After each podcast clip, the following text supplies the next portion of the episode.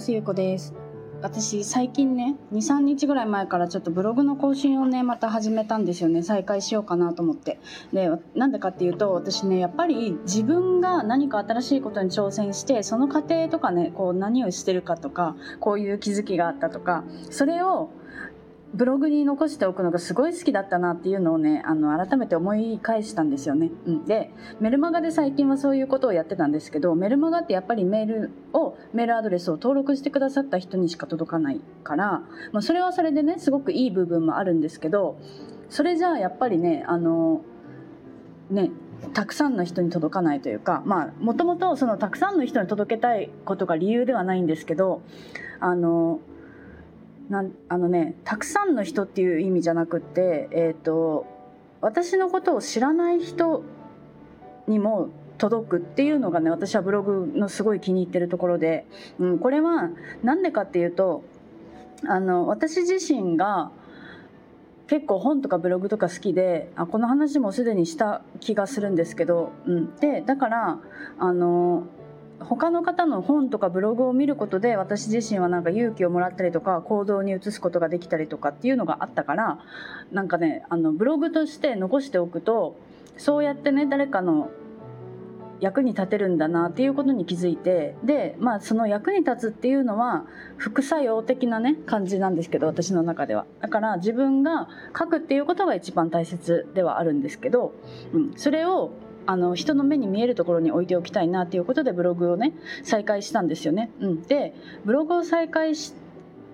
たんですけどこのあのスタンド FM の音声と YouTube の動画をねどうしようかなって思っていてこのブログの内容をこれからはあの簡単にお話しするっていう形にしていこうかなって思っているんですよね。うん、で早速今日はあのね昨日ね2024年の抱負っていうお話をしたんですけど、まあ、それに伴う私の価値観のお話と、まあ、今後ね SNS をどういうふうにしていくかっていうところをねちょっとお話ししていきたいと思います。うん、であの今日ね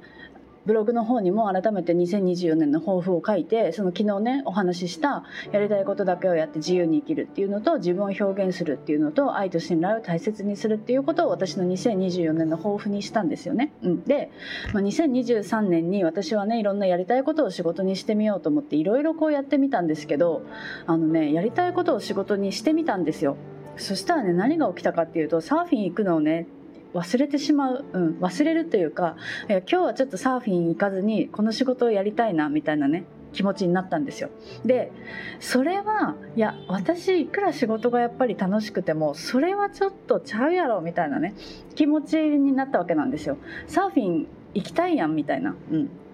っていうことに気づいてでねそこでねさらに衝撃の事実に私は気づいたんですけどあのね10年ぐらい前にも同じことがあってあの私10年前にね10年ぐらい前にネイリストをしてたんですけどこれもね好きなことを仕事にしたんですよ。やりたかったからネイリストっていう仕事をね、うん、選んで、まあ、ネイリストになったわけなんですけどもうねこの時も本当に同じ状況だったんですよ。朝から夜まで働いて閉店後に後輩の技術レッスンをしてでミーティングに行ったりね、まあ、ミーティングはその好きなことではなかったけど、うん、でお客さんをね受けたいから休日出勤をしたりとかしてたわけなんですよね、うん、でもう本当にずっと仕事ばっかりしてたんですよ。でそれが嫌で私は仕事を辞めたんですよ、うん、仕事だけの人生にしたくないなっていうのとあとはまあ旅にに出たいっていう気持ちもあったからそれが理由で私は辞めたんですよね、うん、で今はまあ旅はね仕事しながらできるようにはなったけどやっぱり私ねあのどれだけ仕事が好きでも仕事だけの人生は嫌だなって、うん、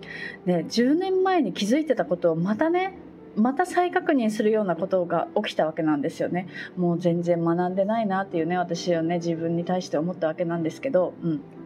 やっぱりこのね仕事だけの人生になりたくないっていうのと時間が拘束されるっていうのがすごく嫌だったんですよね。うん、でそこで私がね大切にしたい価値観っていうのをまた考えてみたんですよ。うん、でそれでまあ4つぐらい出てきたんですけどもうこの価値観はね今後変わるかもしれないけど、まあ、1つ目はね先の予定を立てずにスケジュールが空いてる自由な状態でいたいっていうのがあって2つ目が行きたいとかやりたいって思ったことは我慢したくないで3つ目が新しいことに挑戦してそれを分文章に残しておくさっき言ったブログみたいなのにね残しておくことが好きだなっていうのと4つ目は人生でなくしたくない時間っていうのはやっぱり旅行とサーフィンとあとは読書もね本読むのすごい好きだから、まあ、これはねなくしたくないなっていうことを私は価値観としてね掲げたわけなんですよ。うん、でこれでね私が気づいたのは一番私が大切にしたいのって自由と遊びだなって思って。ったんですよね。うん、でやりたいことをね仕事にしようと思ってなんか講座とかをやってみたんですけどやっぱりねこの講座の日程を前もって決めておくっていうのがどうしてもねやっぱり嫌だったんですよ。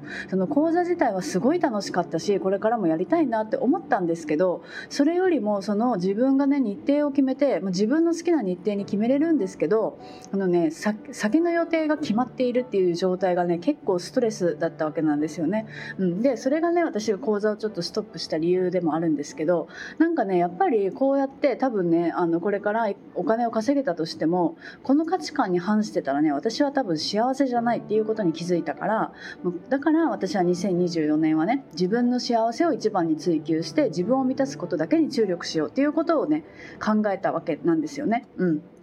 でなんかねシャンパンタワーのお話を聞いたことある方もない方もいるとは思うんですけどシャンパンタワーってね一番上って自分なんですけどこの自分をね満たすっていうのが本当に大切だと私は思っていてなんか例えばこの仕事ってね目の前の人を幸せにするっていうことを言われるけどなんかこんな人を助けたいとかこんな人を増やしたいとかそんなことを思う前にね自分は自分のことを幸せにしてあげられているのかっていうのを私は改めて考え直したわけなんですよ。うん、でそしたらねまだまだだ全然足りてないなって。うん。でもうというかね自分の人生なんだからもう自分を満たすことだけをして人生を全うしたいって私はね思ったんですよ、うん、だから2024年はこういう目標にねしたんですよね。自分を満たすことしかやりませんっていうね、うん、ことを考えました。うん、で、まあ、Kindle 出版のサポートはね私はやっぱりねこれすごい好きでこのねサポートをすることで私自身もすごい幸せになれるしなんか一緒に挑戦をしてる。なんか私も出版をねあの同時進行で自分の出版もやったりしているし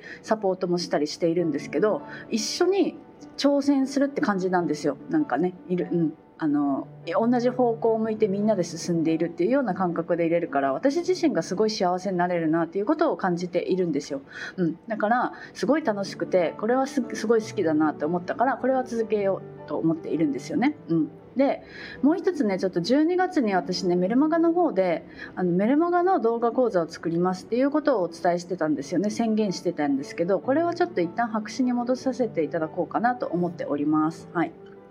なので楽しみにしてくださった方もいたのですごくあの申し訳ないです。はいすみません。ただ私はちょっとねあの自分の楽しいを今年は追求していこうということをね決めたのでちょっとねあの発信のね方法というか内容もね変わってくるんじゃないかなと思っていてまあねあのいろんなことをお話スタイフとかでもしてきたけど、まあ、これからはねこのブログに書いた内容っていうのを簡単に話すっていう感じになるかなと思っていて、まあ、ブログってやっぱりねあの毎日見に来るっていう人はねほとんどいないと思うんですよね。うん、あのすごい私のことが大好きで あの毎日チェックしたいっていう方はねあの見てくださるかもしれないけどなかなかねそれはあんまりいないとやっぱり思っていて、うん、でねあのスタイフをね毎日日課になってるって言ってくださる方もいるし、まあ、私がねブログに書いた内容をちょっと話すっていう形にしていこうかなと思っています。うん、で、まあ、インスタグラムの投稿とかもね結構なんか誰かに問いかけるような内容になったりとかもしていたりしたけど、まあ、やっぱりね私はその自分が挑戦するっていうことがすごい好きだから、まあ、自分がこうやりたいことをやってねあの気づいたこととか、まあね、そういう過程をお伝えしていくっていう内容になるんじゃないかなと思っております。うん、なので今年はね私は自分を幸せにするっていうことをねどんどん追求していこうかなと思っております。はい、ちょっと今日は長くなっちゃったんですけどあの自分のねあの価値観と、まあ、2024年の抱負をね改めてあのお話ししました。はい、じゃあ今日も聞いていただいてありがとうございます。